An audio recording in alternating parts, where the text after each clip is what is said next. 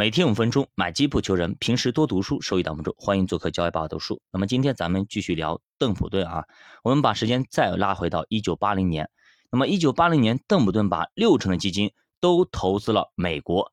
那么这个时候呢，他刚刚从日本啊得胜而归，可以说是光荣而归，荣归故里啊。而其他人则死守美国，结果已经熊了十年。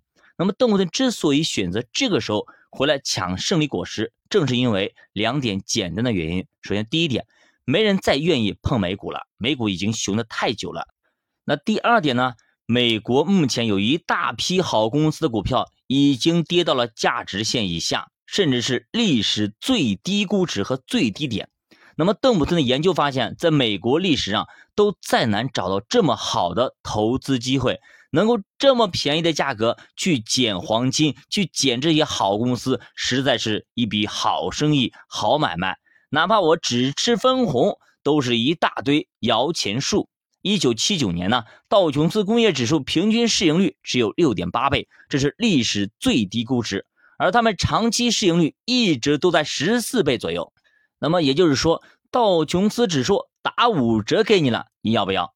这就是约翰·邓普顿全球投资的好处，因为如果你只在一个地方投资，那么你肯定会受到一个地区的限制，没办法保证自己的投资收益。我们看 A 股的收益吧，对吧？在两千零九年到二零一四年，简直是就就是股灾级的一个行情，对吧？垃圾行情。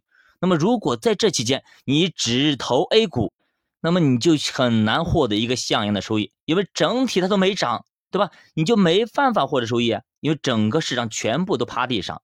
但是同样的时间段啊，标普五百从八百多点直接干到了一千九百点，上涨了一倍多啊。所以由于钱是流动的，这也就意味着世界上总是有一个市场适合于现在的投资。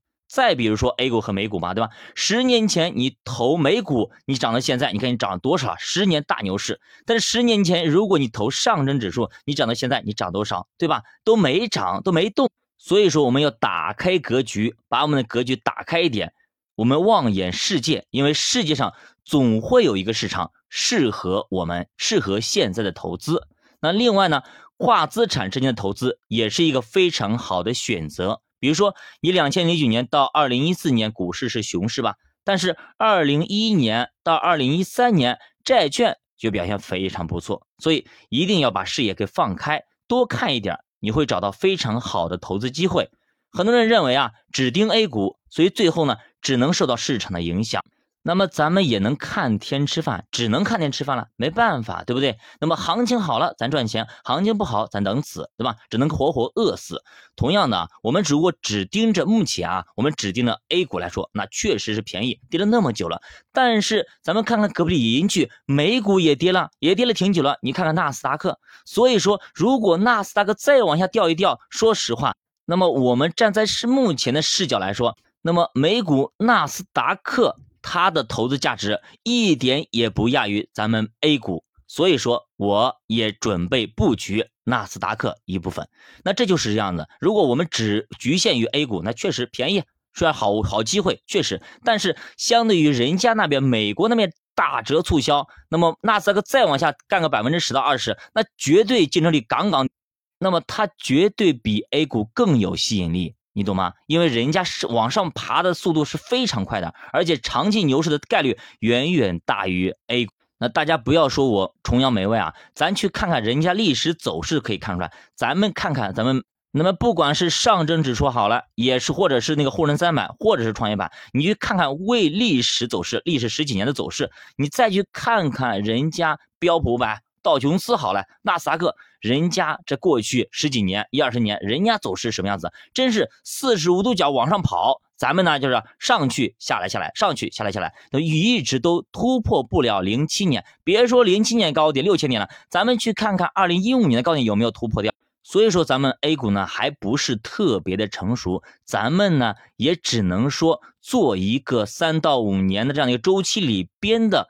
一些的波动，一些的利润，一些估值的差异，抓一些底部等等啊，做一些调仓，做一些组合，来我们资产配置，来获得一个相对市场的平均的收益。那如果可以，那么我们为何不可以全球布局呢？